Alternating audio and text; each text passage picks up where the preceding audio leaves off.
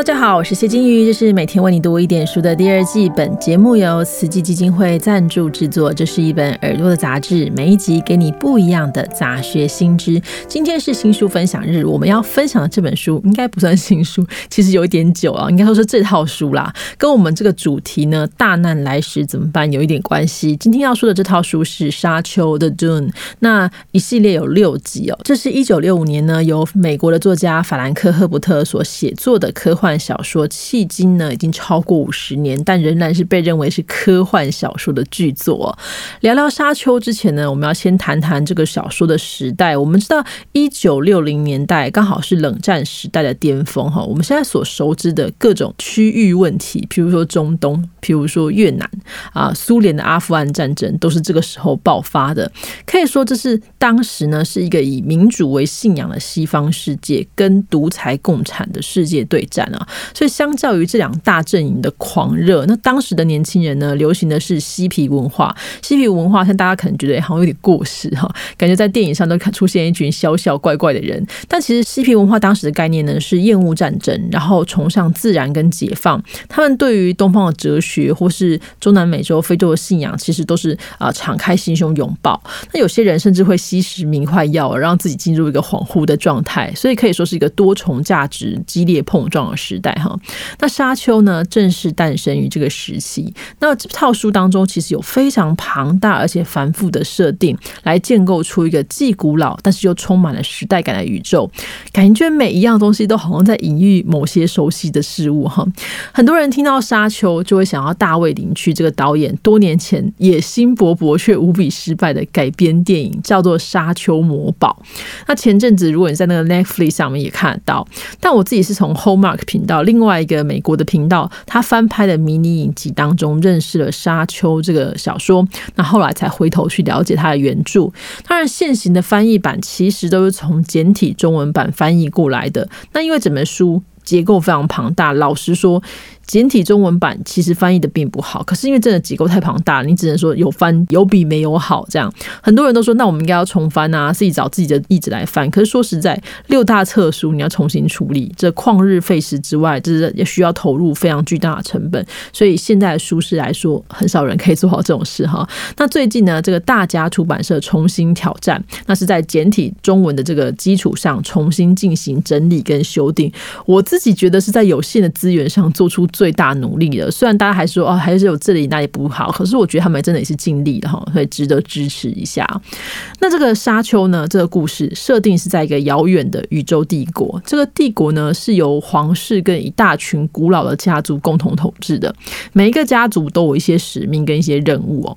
那我们男主角保罗就是一个大贵族亚崔迪公爵的儿子，他的父亲呢被皇帝派任，所以这个男主角一家就来到一个看似孤立的星球，叫厄拉。科斯，厄拉克斯的别名呢，就是沙丘的顿啊，就是像沙漠一样。那这里大部分的地方都是沙漠，寸草不生。那你知道沙漠寸草不生，什么东西最珍贵？就是水。所以每个人对于水的使用都是非常非常谨慎的，甚至还有一种真六衣，就是你全身穿起来，你流的汗，你呃排泄出来都会回收变成水，然后你再把它喝下去。这样大家听到应该觉得很傻眼，可是你要想，就是缺水的地方就是这样，你必须要内循环这样子。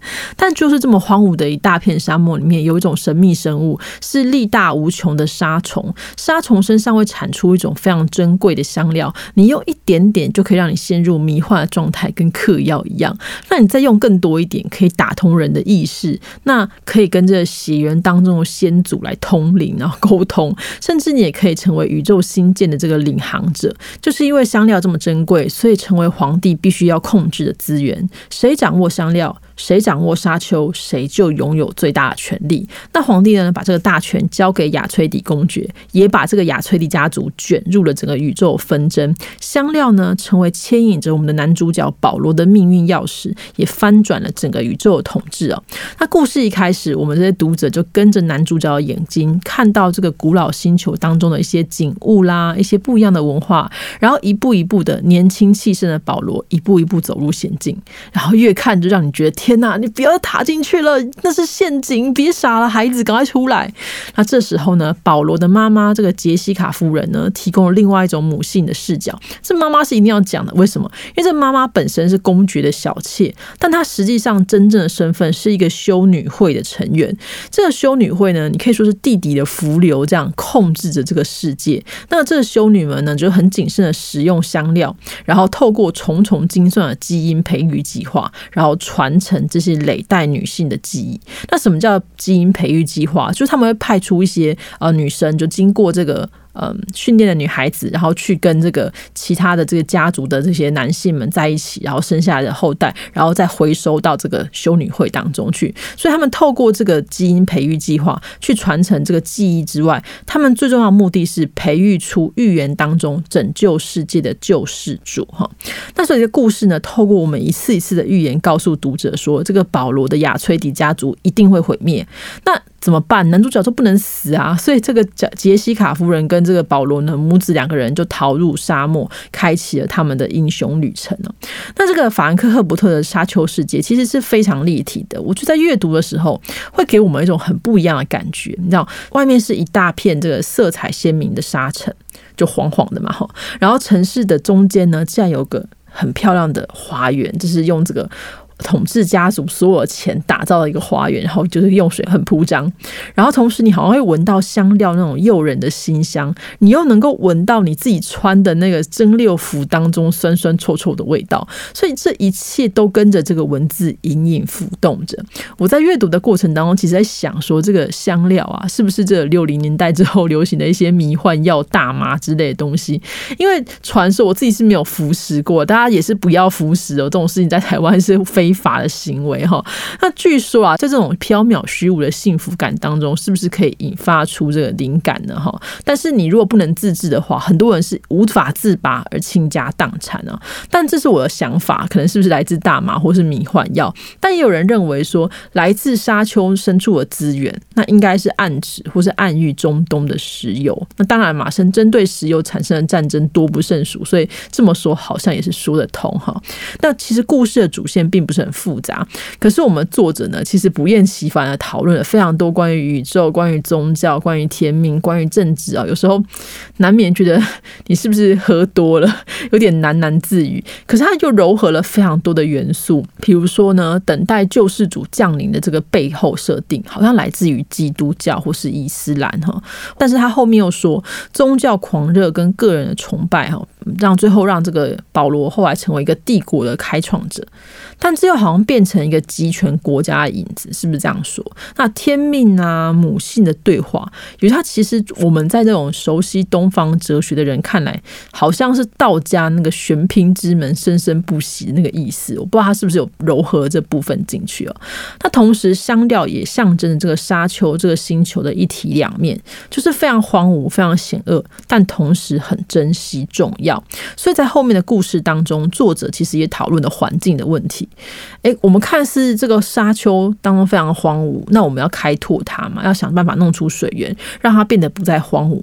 可是当这个沙丘不再荒芜之后啊，开始有了绿洲，开始有很多的这个农产品，人们吃得饱，可是那个沙虫却不见了，因为沙虫就是不喜欢水，那香料就要枯竭。那这怎么办呢？所以这一切你要怎么如何的去选择？这在故事当中是非常重要的一个部分哈。